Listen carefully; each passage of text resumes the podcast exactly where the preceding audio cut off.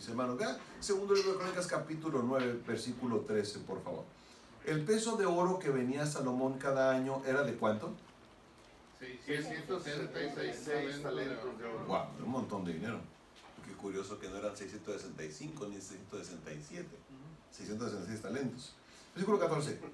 Sin lo que traían los mercaderes y negociantes, también todos los reyes de Arabia y los gobernadores de la tierra traían oro y plata a Salomón. Hizo también el rey Salomón 200 paveses de oro batido, cada uno de los cuales tenía 600 ciclos de oro labrado. Pero 600 ciclos. Cada ciclo eran 11.6 gramos. Multiplica 11.6 gramos por 600. Ahí vas a ver de qué tamaño era este, cuánta cantidad de oro era para estos, estos este, uh, paveses estos escudos. Vean lo que sigue diciendo el versículo 16. Asimismo, 300 escudos de oro batido, teniendo cada escudo 300 ciclos de oro, y los puso el rey en la casa del bosque del Líbano. Hizo además el rey un gran trono de marfil. Marfil son los huesos, estos, los colmillos de los, uh, de los elefantes. Y lo cubrió de oro puro. El trono tenía seis gradas, eso tenía, quiere decir que tenía seis escalones, se necesitaban seis escalones para llegar hasta donde estaba el rey. Dice, tenías, y obviamente los escalones no eran como los de ahora, de un pie de, de ancho, eran mucho más grandes, ahorita los va a ver.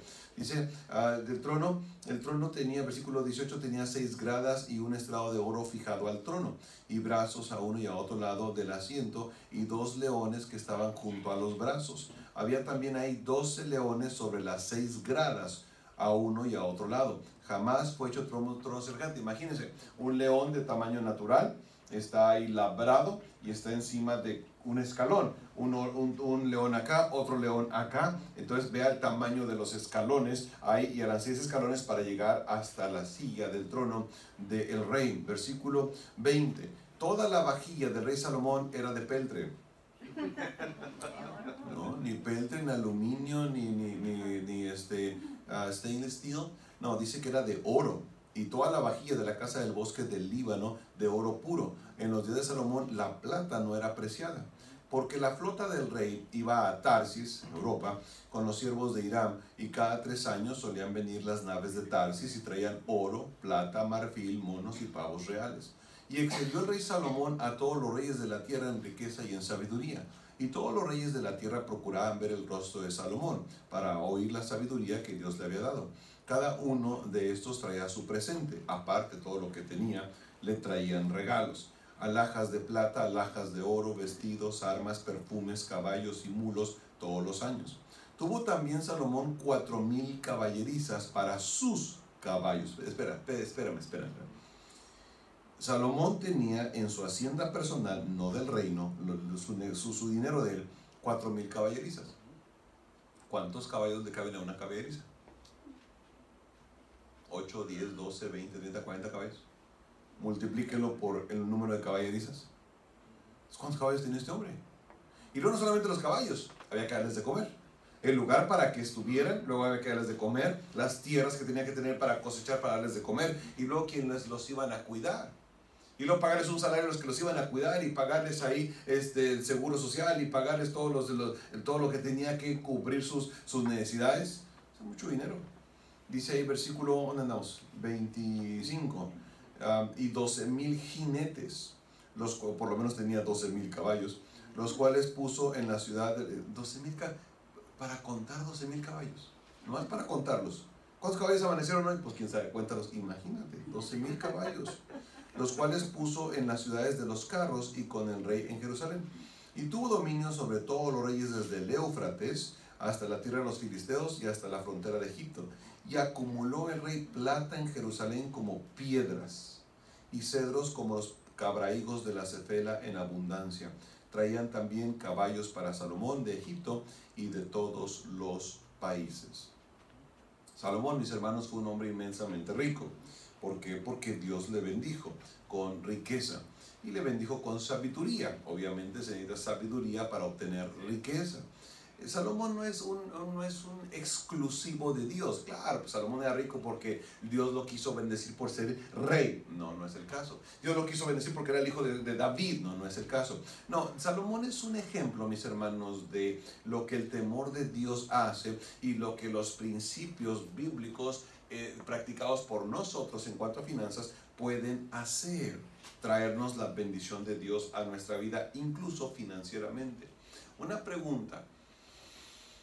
¿Qué tan pobres podemos ser nosotros? Tú y yo. No hay límite a la pobreza a la que podemos llegar si nos descuidamos, si no trabajamos, si no somos honestos, no tenemos ética. No hay límite hasta dónde podemos llegar, hasta homeless o menos que eso. Los homeless ahora, los puentes tienen sus casitas de campaña y tiene ahí un, un, este, un colchón enorme. Hay una señora que vimos ayer que pasamos por ahí. Este, uh, ok, ¿qué tan rico puedes ser? ¿Cuál es el límite? La bendición de Dios. ¿Me están siguiendo? Los límites tienen que ver con los limitantes que nosotros le ponemos a Dios. Salomón fue un hombre, el hombre más rico de la historia hasta nuestros días y vemos que él sabía dinero. Entonces, mis hermanos, vamos a aprender de Salomón básicamente dos cosas esta tarde. Número uno, vamos a aprender en cuanto a finanzas, vamos a aprender cómo eh, cómo no se hace el dinero y cómo se hace el dinero. O cómo no se hace la riqueza y cómo se hace la riqueza. Es interesante, mis hermanos, cuando queremos un consejo hay que preguntarle a gente que sabe del tema. ¿Ok? No le vamos a preguntar a un divorciado que nos dé consejos de matrimonio. Se fracasó, no, no, no nos puede aconsejar. No le vamos a preguntar a alguien que está en bancarrota que nos dé consejos sobre finanzas. Vamos a preguntarle a un rico que nos dé consejos sobre finanzas y vamos a ver aquí lo que la Biblia enseña según Salomón. Vamos a aprender lecciones sobre riqueza y finanzas de parte del hombre más rico que ha vivido en este mundo. Jehová Dios bendícenos esta tarde mientras disfrutamos tu palabra, Señor. Ayúdanos para aprender, para discernir, entender, Señor, y y la verdad es que yo te pido que más hermanos aquí decidan mejorar su vida financiera. La verdad es que las familias cristianas sufren, padecen y necesariamente es negligencia nuestra. Y sufren necesidad por, por, por no aplicar los principios bíblicos en esta área. Ayúdanos, mi Señor, mientras aprendemos y ayúdanos para que nuestra perspectiva cambie en cuanto a este asunto de las finanzas. Bendícenos con entendimiento, te lo ruego en nombre de Jesús. Amén. Dice el texto, mis hermanos, en el versículo 13, segundo de Crónicas 9:13, el peso de oro que venía Salomón cada año era 666 y luego usa una medida. ¿Y cuál es la medida que él usa? Talentos, talentos. Es, esta, este talento, mis hermanos, era una medida de peso, era una medida babilónica que fue adoptada por los judíos. Un talento, mis hermanos, eran 30.3 kilogramos eh, de peso. O sea, 30 kilos más 300 gramos. Entonces dice la Biblia que Salomón recibía cada año, no de impuestos en el gobierno, no, esta era de su riqueza personal, recibía cada año 666 talentos y cada talento de oro era de 30 kilos con, con 300 gramos. Si multiplicamos 633 por 30.3 kilogramos, vamos a tener 20.179.8 kilos. O sea, más de 20 toneladas de oro. Mire acá, ¿cuánto cuesta un anillo ahorita de, de, oro de, de 14 quilates? No como este. ¿Cuánto puede costar? 300 dólares más o menos, algo así, aunque 300 dólares. ¿Y este cuántos gramos tiene de oro? Muy poco. Este, no es mucho. Imagínate 20 toneladas de oro cada año y fue rey 40 años. Y el oro, eh, obviamente no era oro del chafa, porque hay oros de, hay diferentes niveles. Este, allá Moisés nos habla del oro de Ofir, es diferente oro. Y además el oro valía más porque en aquel entonces había menos de este metal precioso extraído de, la tierra. Entonces valía mucho más que lo que vale ahora. Bueno, para darnos una idea de lo que se mantenía, el precio del oro actualmente es de unos 46 mil dólares según este goldprice.org. Entonces multiplique 45 mil dólares por cada kilo y este hombre recibía más de 20 toneladas cada año de oro. Es un montón de dinero lo que tenía Salomón. O sea, Salomón sabe cómo hacer riqueza. Y Salomón, mira, te voy a enseñar. Hay dos, dos, dos cosas que quiero que sepas acerca de esto. Número uno, te voy a enseñar la manera equivocada de hacer dinero. Y luego vamos a ver la manera correcta para hacer dinero. Número uno. La manera equivocada para hacer dinero de Salomón. Número uno, ah, con riquezas de vanidad. Vea Proverbios 13:11. Dice Salomón, cuídate de no caer en hacer riquezas de vanidad. Ahora, hay que hacer riquezas. Tenemos que producir más dinero. Alguien diga amén. Amén. Si no, ¿qué estamos haciendo aquí? Okay. Este seminario es para que aprendamos cómo mejorar nuestra vida financiera. Si no estás sintonizado, si no estás eh, emocionado con el tema, pues entonces, ¿qué estamos haciendo aquí? Vámonos a los tamales que se enfrían. Hay maneras, no, no esté bostezando, no esté bostezando. Hay maneras para hacer dinero, dice Salomón, pero hay maneras equivocadas. Primero, con riquezas de vanidad. Vean lo que dice Proverbios 13:11 en sus Biblias. Dice, las riquezas de vanidad que mis hermanos disminuirán. Dice Salomón, mira, cuídate de no hacer riquezas vanas. Hay varias maneras de hacer dinero. Dice Salomón, pero las riquezas vanas pasa algo con ellas.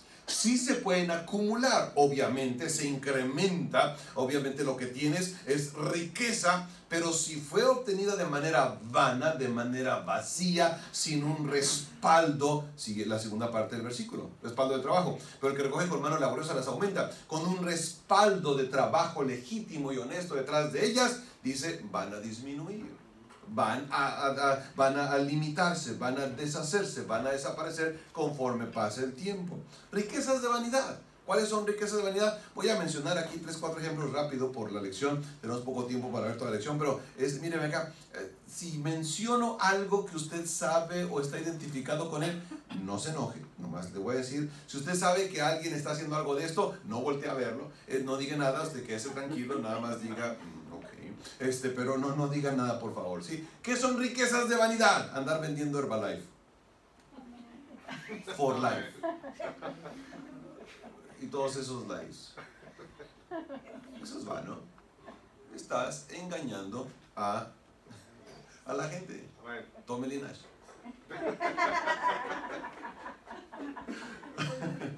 míreme acá, míreme acá, míreme acá. Uh, uh, juegos de azar, este, la lotería, este, ah, de, esos, de esos eh, oficios que no son hechos en trabajo. Mira, te voy a decir uno, por ejemplo, este, ser reportero no es un trabajo honesto, decente. Ser reportero, eh, eh, los que anuncian las noticias, los, los reporteros del señor, bueno, en México el señor López Dóriga, acá no sé quiénes son los famosos, pero los que anuncian las noticias, ese no es un trabajo, es una actividad que genera riqueza, que genera dinero. Pero esto no es un trabajo propiamente. Ah, ¿Qué, qué son los reporteros? ¿Qué son los, comentaristas de deporte? Entonces, miren, ¿sabe qué son? Son gente chismosa. Se enteran de una información y lo único que hacen es que la toman, la maquillan, la arreglan y luego la exponen. Eso no es un trabajo. Es una actividad que se lleva tiempo, que se requiere esfuerzo, que se necesita planeación, se necesita inteligencia para hacerlo, pero eso no es un trabajo según Dios, según la definición de Dios de trabajo un deportista, eso no es un trabajo. Fútbol, béisbol, básquetbol, ese no es un trabajo, es un deporte, es entretenimiento. A que le den a alguien 5, 6, 10, 12, 15, no sé cuántos millones de dólares por agarrar un pedazo de cuero y meterlo en una cesta, ese no es trabajo. Tendrá su dificultad hacer eso, pero técnicamente, bíblicamente, eso no es un trabajo. Son maneras vanas. Y a propósito, cuando una persona adquiere riqueza vana, ¿qué pasa con ellos? Dice la Biblia, pierden la riqueza señor Julio César Chávez, boxeador mexicano.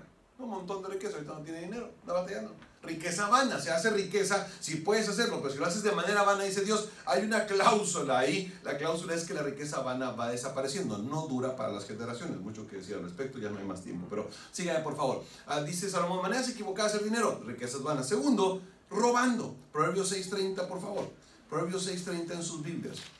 Dice el texto, mis hermanos, ah, no tienen poco al ladrón si hurta para saciar su apetito cuando tiene hambre, pero si es sorprendido pagará siete veces, entregará todo el haber de su casa, dice la Biblia. Y Salomón, mira, robando se puede hacer dinero, pero vas a perder. Mira, yo salgo en la mañana, tengo mi casa, salgo en la mañana, voy y robo algo. Me robo este, este instrumento, me robo esta silla y la pantalla. Y regreso a mi casa, tengo más riqueza, porque ahora tengo lo que no tiene en la mañana. Tengo esta silla, tengo este instrumento y tengo una pantalla ahí en mi casa. Se acumuló y que se incrementó mi riqueza, pero fue ah, por parte de un robo. Dice la Biblia, hay una cláusula en cuanto a eso. Dice, cuando robas, dice, tarde o temprano te van a encontrar y cuando te encuentren, no van a, vas a poder regresar las cosas y todo, ay, discúlpeme, me agarró, discúlpeme, es que me gusta la música y no tengo donde ver la tele. Entonces, pero ahí está de regreso. No, no, no, no funciona así, dice Salomón. Hey, cuando robas y te encuentran, que te van a encontrar, todo se paga aquí en la tierra, dice Salomón, te va a costar siete veces más. dice Salomón, cuidado cuando andas robando. Andar robando, mis hermanos, es, es, es, mira, en cuestión de negocios, algunos de ustedes quieren hacer negocios, haciendo negocios, no le robes al cliente no abuses del cliente. Ah, mira, algunos que trabajan, son, son obreros empleados, no le robes al patrón.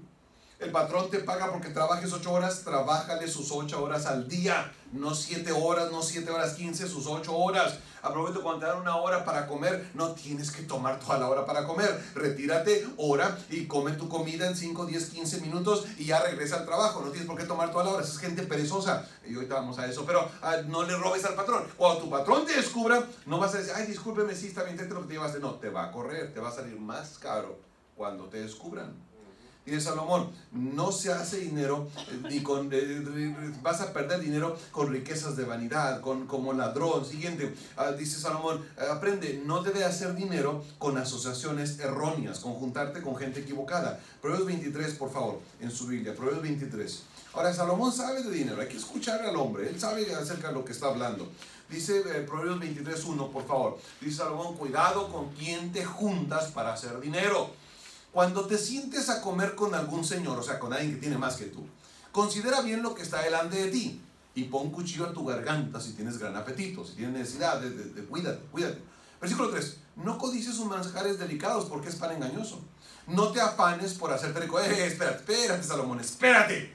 ¿Cómo que no me afane? Pues hay que hacer dinero, ¿no? No hay que ser mediocre, hay que producir, hay que crecer cada año. Nuestras finanzas tienen que crecer cada año. No es posible que una persona en enero de 2017 tenía una deuda, por decir algo, de 10 mil dólares, pasan 12 meses y en enero de 2018 todavía debes 10 mil dólares. Algo no está funcionando. Nuestra riqueza tiene que incrementarse cada año, tiene que ir creciendo. Empezamos enero y tenemos o deuda o cierto nivel económico, pero trabajamos 52 semanas en el año. Eso quiere decir que nos estuvimos enriqueciendo a fruto de nuestro esfuerzo de todo el año, de cientos de horas de pensar, de tiempo y de trabajo. Obviamente al siguiente enero tenemos que tener más.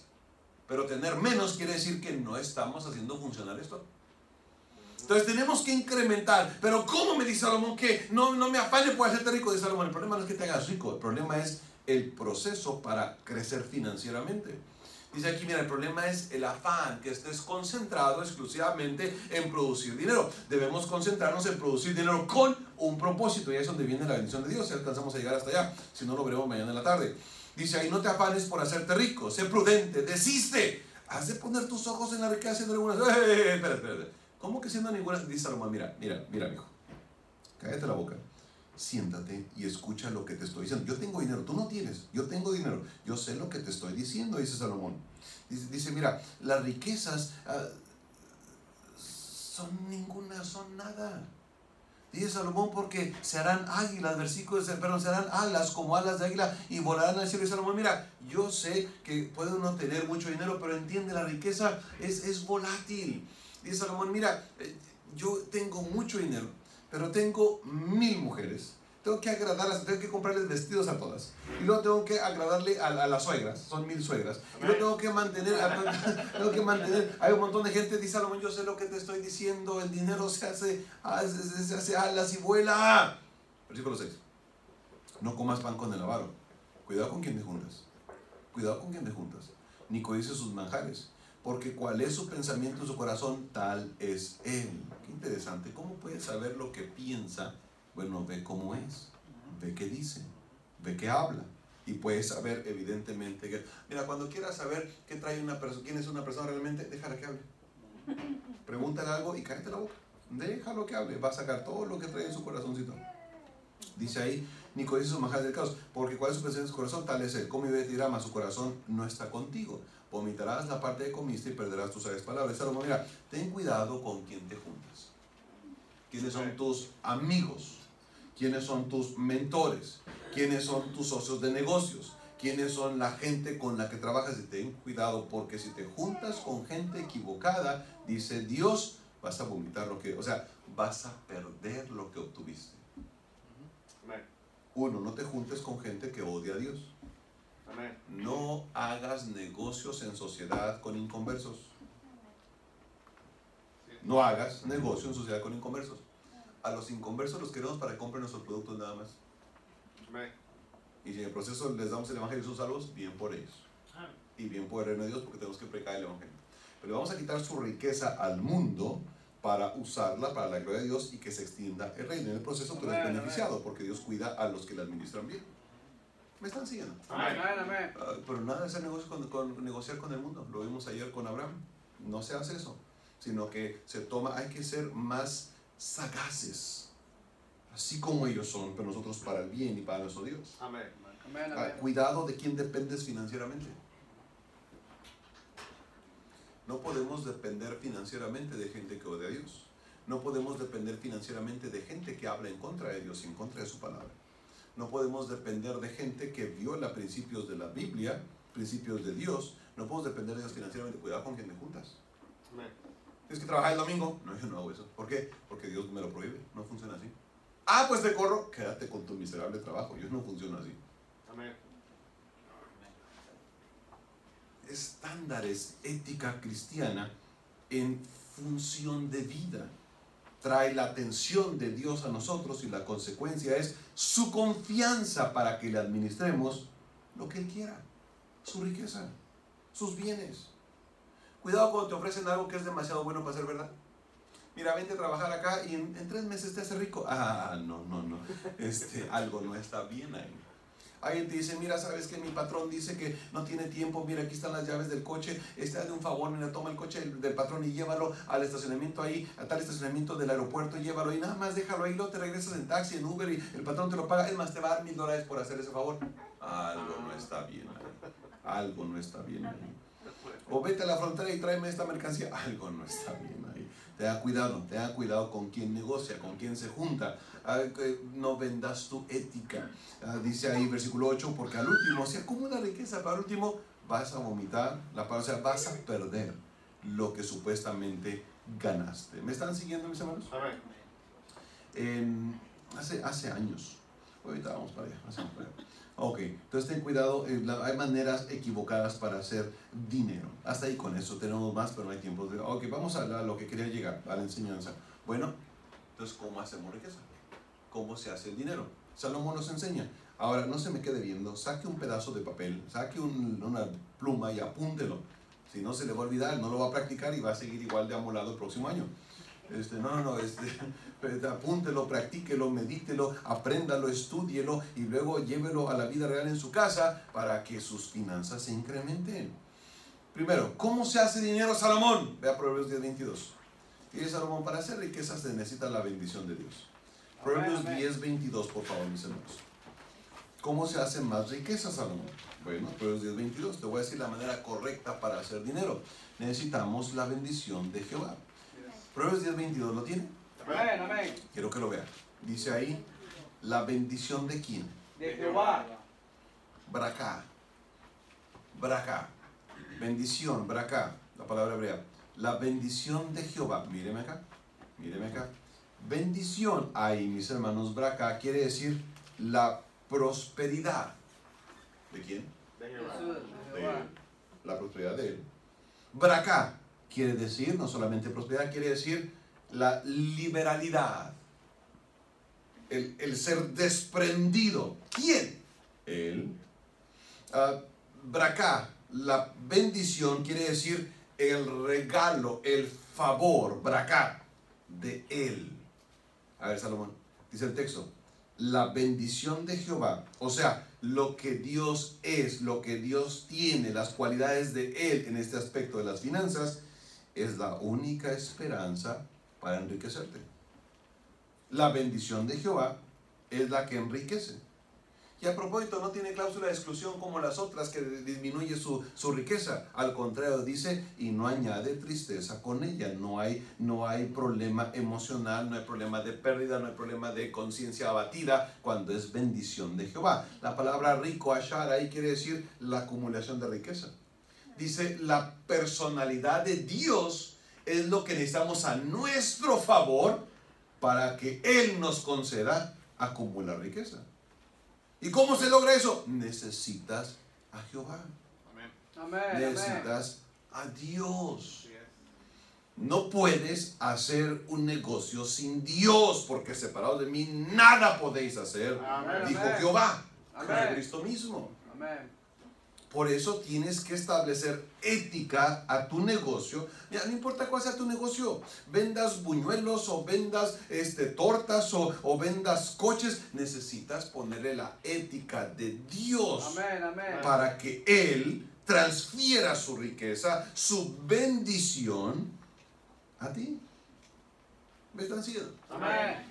¿Cómo hago dinero? No, se trata de que vayas a la universidad, aunque si estudias sabes más y te permite este, tener más conocidos que van a ser tus clientes, te permite una, una, capacidad de pensamiento, nunca dejes de estudiar, pero eso no es la clave para tener dinero. Ahora hay que estudiar para entender más la vida, para entender más la matemática, para entender más el mercado, para entender más mi producto, para entender más mi servicio, para entender más eh, cómo poder hacer las cosas honestas, hacerlas honesta y correctamente para beneficiar beneficiarme en el negocio, pero, dice, no, se, no, no, es la clave, no es el ingrediente principal. Dice Salomón, necesitas la bendición de Jehová para ganar dinero. Amén, Una pregunta, ¿usted tiene la bendición de Dios en su vida financiera? Si no diezma, la respuesta es no. Pues yo no diezmo y tengo. Bueno, qué bueno ha sido Dios contigo. Pues yo no diezmo y estoy bien. ¿Según quién? Pues yo no diezmo y pues no nos falta nada. Ahora si diezmaras, ¿cómo estarías? De nada. Amén. Allá afuera dice Bautista. Que, Amén por dos mil años los bautistas hemos creído en el diezmo, no te pongas serio ahorita. Tú no eres bautista, te equivocaste del templo. Tienes la bendición de Jehová en tus negocios, en tu vida, en tus finanzas. No podemos excluir a Dios de nuestras finanzas. Dice Salomón, mira, tienes que entender la base de todo es Jehová, es Dios. Amén, Segundo, dice Salomón, mira, otro segundo ingrediente de cómo hacer dinero. ¿Cómo es Salomón? Yendo a la universidad. No, no, no, no, no. ¿Cómo es Salomón? Levantándome a las 5 de la mañana. No, no, no, ese es, un ingrediente menor, pero, pero no es lo principal. ¿Cómo es Salomón? Que tenga muchos contactos en Facebook. dice Salomón, no, no, no. Yo, yo no necesitaba Facebook para hacer mucho dinero, dice Salomón. No es el ingrediente principal. Entonces, ¿cómo es Salomón? Dice Salomón, segundo, necesitas humildad. Proverbios 22, 4, por favor, eso Proverbios 22, 4. Proverbios 22, 4. Amén. Quiero que lo vean. Es más, memorice este versículo, por favor. Dice el Proverbios 22, 4. Riquezas, honra y vida. Espera un Pausa, pausa. Mira acá, mira acá. Riquezas, honra y vida. Míreme acá. Este es un paquete muy interesante. Riquezas, honra y vida. ¿Sabe que en este mundo hay gente que tiene riqueza pero su nombre no tiene honra? Este, le voy a mencionar a un rico, tal vez te lo conoce, este, Carlos Salinas de Gortari. Su nombre rico, pero su nombre no tiene honra. Este, Joaquín Guzmán Loera. Chapo, para que entiendan. tiene riqueza, pero no tiene honra su nombre. Es interesante ese hombre, tiene más de 155 mil empleados en el planeta ese hombre pero mal, riqueza, mala vida, causa muerte, sufrimiento, gente llenos al infierno por causa de su negocio, que no es negocio, es una actividad uh, delincuencial. Pero uh, hay gente que tiene riqueza pero no tiene honra. Ahora, hay gente que tiene riqueza y tiene honra.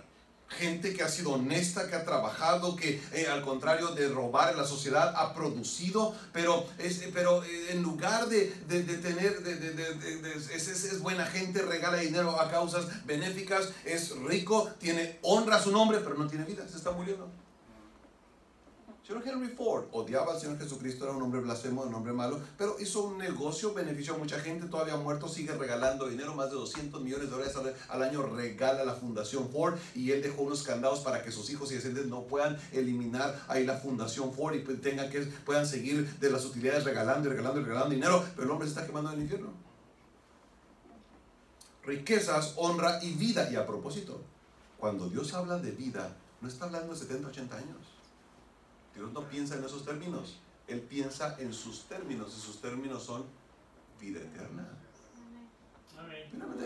Pero La honra, la riqueza que Dios ofrece se disfruta en la vida aquí y luego en la beba, tribunal de Cristo, y luego aquí otra vez durante mil años y es evidenciado el honor que Dios nos da, porque Él honra a los que le honran, dice Samuel durante mil años aquí en la tierra y luego por la eternidad.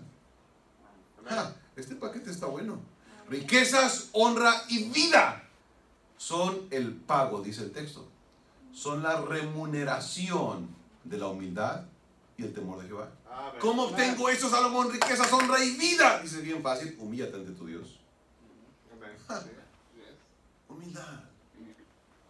Humildad es reconocer que Él está bien siempre y nosotros nos equivocamos con mucha frecuencia. Humildad es no solamente creerlo y entenderlo, pero disponernos, mi Señor, usted es el que sabe, yo no sé, enséñeme usted cómo hacemos. Humildad, humildad incluso tiene que ver, estudiando en el Antiguo Testamento, mis hermanos, humildad tiene que ver incluso hasta con la postura física de humillación, de tirarnos hasta el suelo, pegar la frente en el piso y decir, mi Señor, usted es Dios, usted es Jehová, usted está correcto, enséñeme, Señor. Humildad. Y hermano, es lo que menos tenemos nosotros los bautistas, independientes, fundamentales.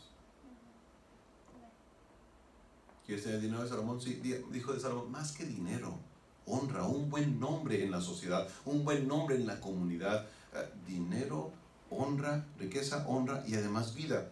Necesitas humillarte ante tu Dios. Amén. Indefectiblemente diezmarás. Eso se nota la dispensación. ¿Qué te pasa? ¿de veras? Mm. Como que no nos estamos comunicando con el diezmo. Amén, amén. Aquí en, de Katie agarras el 10 y para allá hay otra iglesia que no predican de esto. Ahí es la segunda iglesia bautista, la Ahí te reciben bien y no te van a incomodar con ese tema. No aflijas tu alma en este servicio. La predicación de más tarde no la vas a disfrutar. Dios dice, pórtate bien, no le robes a tu prójimo. Señor, nomás fueron 5 dólares aquí. Dice Dios, así no. Señor, pero cállate, humíllate a lo que te estoy diciendo. Amén. O sea, dice Dios, mira, Salomón, mira, necesitas humillarte. Y luego, segundo, dice, necesitas temor a Dios. Amén, amén. Y la verdad es que nosotros hace mucho le perdimos el miedo a Dios. Hablamos sin sentido.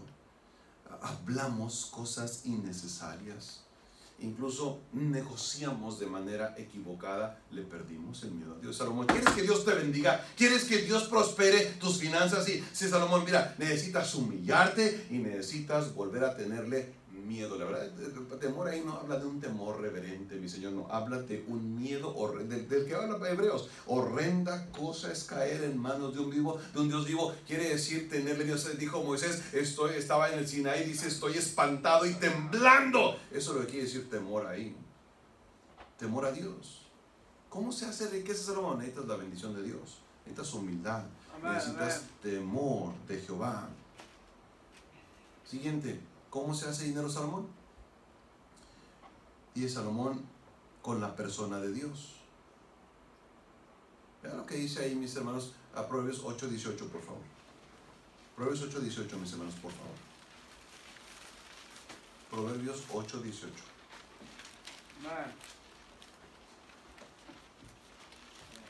Proverbios 8, 18. ¿No tiene? Amén. Dice ahí el texto, las riquezas y la honra están conmigo. ¿Quién es el que está hablando? Versículo 1. ¿No clama la sabiduría y da su voz la inteligencia? Si usted lee todo el capítulo 8 de Proverbios, usted va a ver que aquí está hablando del Señor Jesucristo en letra expresado como sabiduría. Aquí está hablando de una persona, Jesucristo mismo, expresado en términos de sabiduría. Entonces Jesucristo es el que está hablando aquí. Versículo 18. Las riquezas y la honra están conmigo, note eso riquezas duraderas y justicia. Eso quiere decir que lo que Dios da, cuando Él lo da bajo los principios que Él aplica y nosotros obedecemos, dice Dios, eso es para siempre. Eso no es como un político corrupto que puede tener riqueza, pero convierte la riqueza en su Dios. Y si tiene riqueza, pero va a perder, va a perder porque su Dios es el dinero. Trata de testificar a un rico, es muy complicado. Hay muy pocos que pueden ser salvos, pero hay algunos que otros. Pero eh, su Dios es su dinero, se van a condenar para siempre, van al infierno, aunque aquí disfrutan algo de lo que obtuvieron de la riqueza de Dios. Dice ahí, pero mira, hay riquezas duraderas con Dios, no pierdes, pero se necesita a la persona de Dios. ¿Cómo hago riqueza? Míreme acá. Bueno, y Salomón, bien fácil. Necesitas la persona de Dios. La filosofía de Salomón, mis hermanos, no, e, no era ir tras la riqueza de Dios. La filosofía de Salomón era ir tras el Dios que tenía la riqueza. El dinero, la riqueza, es un subproducto de tener una relación con la persona dueña de todo. ¿Me están siguiendo? Amén. Ah, ah, mi esposa y yo tenemos dos hijos, ustedes los conocen, Israel y Isaac. Eh, nuestros dos hijos, bueno, nuestros dos muchachos, cuando mientras iban creciendo, uno era bien obediente y el otro no tanto. A veces estábamos en la casa y, y yo le mandaba a uno, al que no era tan obediente, le decía, saca la basura. Y se enojaba el muchacho y ahí y ahí va y este el otro, y va negando. Y, y va para sacar la basura y, en eso volaba una mosca y se distraía y dejaba la basura y ella se distraía con otra cosa. Yo agarraba un zapato y se lo aventaba en la espalda. ¡Ey, qué pasó! ¡La basura! Y ahí va enojado otra vez a sacar la basura y va a sacar la basura y le hablaba a su madre, hijo, y deja la basura ahí y ahí va con su mamá y ahí dejó la basura y está platicando su mamá. Llegaba yo allá con este muchacho y llegaba yo por atrás del muchacho con, con el cable de la computadora. Bueno, aquí no hay. Yo, yo voy con el cable, no con el cinto, no, no, les des a tus hijos con el cinto porque no les duele. Y menos si tienen mezclilla, no, no les duele. Van a hacer el circo como que les está doliendo, pero no les duele. ¿Verdad que no duele con la mezclilla? ¿Verdad que no duele? Yo no tengo mezclilla. ¿No usan mezclilla? Ok, ok, Pero, entonces, de, de, de, confianza. Pero de, el de mezclilla cuando necesite nada más. Pero, este, eh, pero dale, ahora yo sé que hay que darles con vara, es lo correcto, pero ya me acabé los árboles afuera de la casa. Puros papayos ahí que aparecen papayos, ya no, no tienen ramas. Este, además dice la Biblia que el látigo para la espalda del necio. Eso dice la Biblia. Entonces llegaba yo despacito con el cable de la computadora y con cuidado le daba donde se les debe de dar. A veces se movía, era problema de él, pero él le daba donde se tenía que dar. ¡Y ay, qué pasó! Le mandé a sacar la basura. Ahora sí, vaya, agarra y saca la basura. Le decía al otro, el otro día, saca la basura. Se levantaba, se tropezaba, a ir corriendo a agarrar la basura y sacarla. Ya, ¿qué más? Ya, ya, con eso, tranquilo ya. Cuando andábamos viajando, por mi trabajo viajamos mucho. Cuando andábamos viajando, llegábamos a comer por el centro comercial o algo, por ahí. Y el obediente me pedía ¿Puedo comprar esto? Sí, cómo no. ¿Me compras un helado? Escoge el tamaño y el color que quieras. Yo te lo pago. ¿Me compras esto? ¿Cómo no? El desobediente no me pedía nada. Me mandaba a decir con la ama que si le compraba no había confianza. ¿Cómo se hace dinero, Salomón? Necesitas estar bien con el dueño del dinero. Amén. Amén. Amén. No andes buscando los centavos, busca a la persona que tiene los centavos. Amén. Como algunos de ustedes, eh, hijos, hijos, señoritas, jovencitos, andan de pleito con el papá. No, no sé, no, mi hijo, sé más inteligente que eso. Tu papá es el que tiene la cartera. No andes de pleito con él.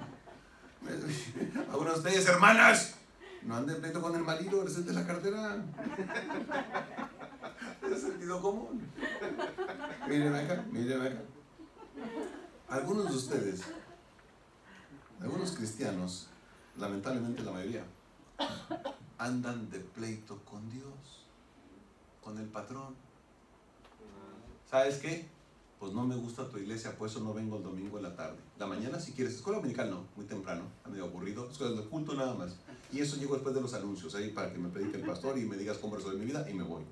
¿Sabes qué? No me gusta ese asunto de los diezmos y las ofrendas. Yo no estoy de acuerdo. Tú no entiendes la economía en este tiempo. Tú no entiendes en qué parte del mundo vivimos. Entonces, me sobran 20 horas ahí está, si quieres. Pero eso de los diezmos y ofrendas a mí no me gusta. ¿Sabes qué? No me gustan los cantos, los himnos. Eh, no, la, métrica es muy básica, es muy sencilla. No me gustan los himnos. tienen 300 años algunos de ellos. No, no, no me gusta la música esa. ¿Sabes qué? No me gusta tu Biblia, por eso no la leo. No tiene monitos, está aburrida, son muchos textos. Y luego hay tantos capítulos con nombres en crónicas y eso, y, luego en allá en números y, y, los censos. ¿Sabes qué? ¿Sabes? No, no, me gusta. ¿Sabes qué? No me gusta eso de hablar contigo, eso de orar, porque ni me contestas y ni sé si, si me vas a contestar o ni sé si me estás poniendo atención. ¿Sabes qué? No me, ¿Sabes qué? No me gusta eso de las misiones. Andar mandando gente desconocida, quién sabe dónde, dando dinero para que hagan quién sabe qué. No, yo no estoy de acuerdo con eso. Conmigo no ¿Sabes que eso de andar ganando almas para mí no, la verdad? Andar yendo a tocar puertas de gente desconocida con un papelito ahí, dice que para que salen, mándalos al infierno, se lo merecen. A mí no me interesa eso de andar ganando las almas. No me interesa, no me gusta, no estoy de acuerdo. Y quieres que Dios te bendiga.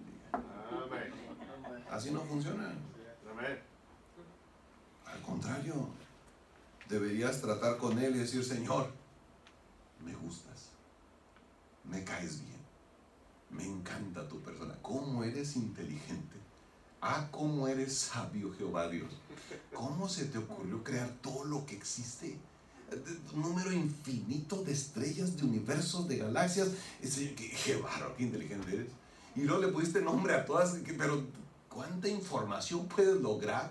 Oye, Jehová Dios, qué, qué, sabio. Mira los colores que creaste, los atardeceres que nos das, el, funcionamiento de este planeta, el funcionamiento del cuerpo. Señor, qué bárbaro, me impresiona. ¿Sabes qué? Eso de la iglesia, qué buena idea se te ocurrió. Eso de la iglesia es buenísimo. Qué bien esa idea que hiciste. Me gusta tu iglesia. Oye, tu palabra, qué interesante está. A nadie se le hubiera ocurrido las historias que están ahí, los ejemplos que das. Oye, eso de que un hombre iba dentro de un peste de noche, solamente a ti tenía, se te podía ocurrir. Eso de, Señor, ¿sabes qué? Me gusta. Eso de darte dinero me parece muy, ah. me parece justo. Si le damos al gobierno los impuestos, ¿por qué no dar de ti? Me ah, parece muy buena idea. Eso de las misiones, oye, eso es sabio, eso es inteligente. Si no estuviéramos nosotros, si no estuviera ocurrido eso, la generación anterior, eso de las misiones es muy bueno, Dios. Me gusta. Oye, e, e, es, esta música que habla de ti, no las cancioncitas de las rondallas, no. Esta música que habla de ti, que habla de tus atributos, de tu persona, no de que hay que estar manteniendo al hombre pobrecito del hombre. Dios trabaja para ti, Dios te va a lograr no, no, Esto que habla de ti, de tus atributos, de tu persona, de tu poder, eso es interesante, Dios. Eso me gusta, Dios. Eso hablar contigo me,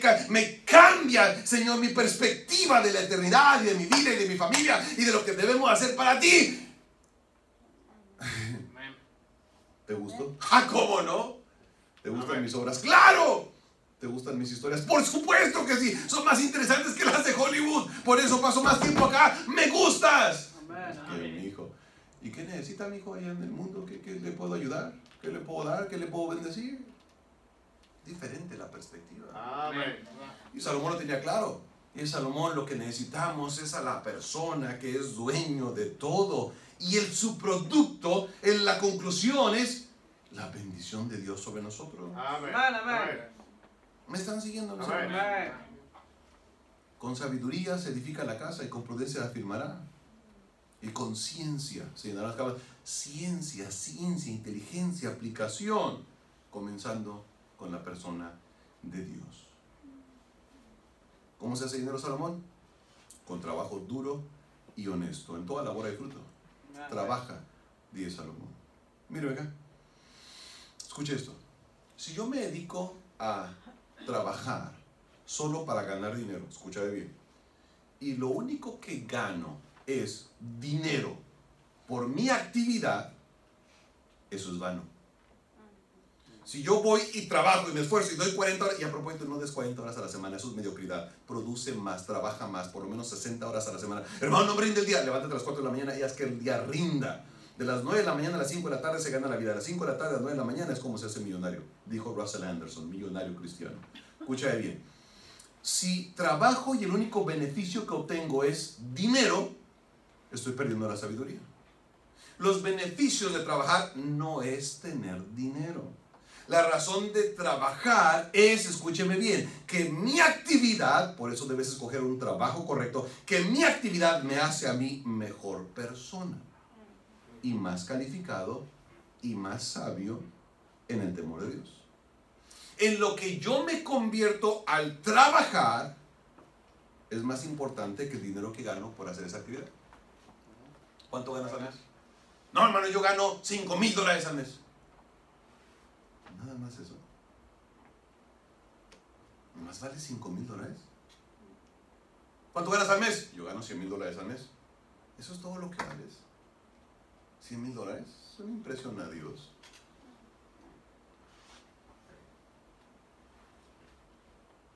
El asunto es quién eres.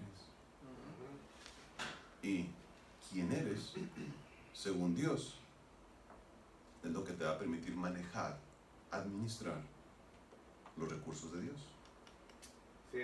¿Me están siguiendo?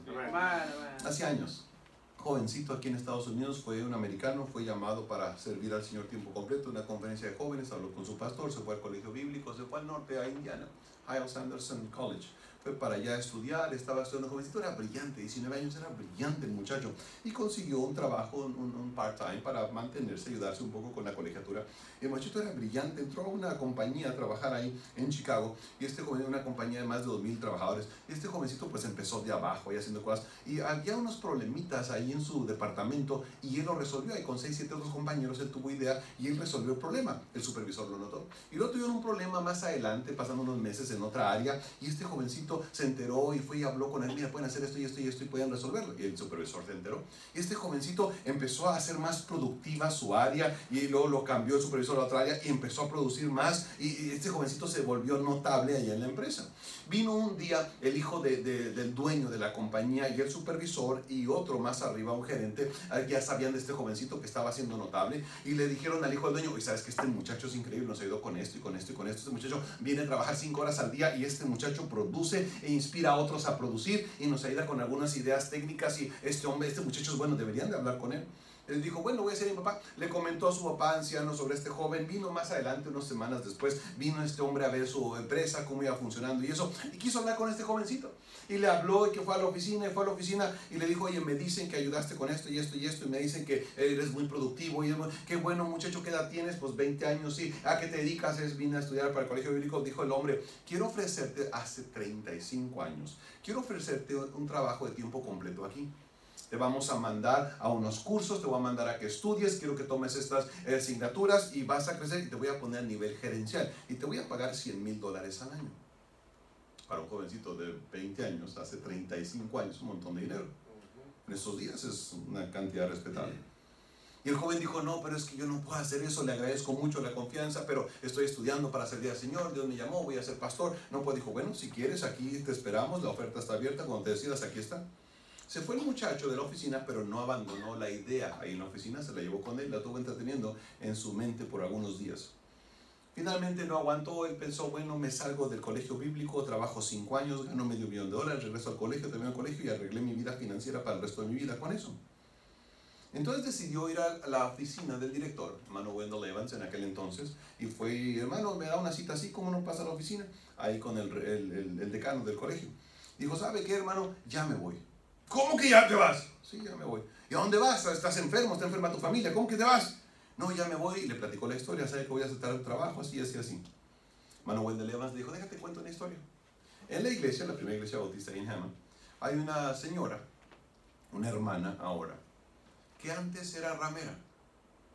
Trabajaba en las calles, bueno, no trabajaba, no es un trabajo, pero en las calles de Chicago hacía más de 200 mil dólares al año me estás diciendo tú a mí que vas a abandonar la voluntad de Dios para tu vida, que es ser predicador, por irte al mundo a ganar menos que una ramera. Perspectiva. ¿Me están siguiendo? El asunto no es cuánto traes en la bolsa, dice Salomón. El asunto es quién eres. Salomón generó riqueza con la bendición de Jehová, se humilló a Jehová, tuvo temor de Jehová pero luego dejó a Jehová y dijo Salomón, aborrecí por tanto la vida. Cuando el enfoque es la bendición de Jehová, la riqueza de Dios y dejamos a Dios de lado, olvídate hermano, pierdes, pierdes tu persona y pierdes en la vida financiera. ¿Me están siguiendo? Amén. Salomón está muy sencillo, no es complicado. Hay dos maneras para hacer dinero, maneras equivocadas y maneras correctas. Lo haces de la manera correcta, dice Dios te va a bendecir y va a prosperar y te va a cuidar y te va a honrar. Amén.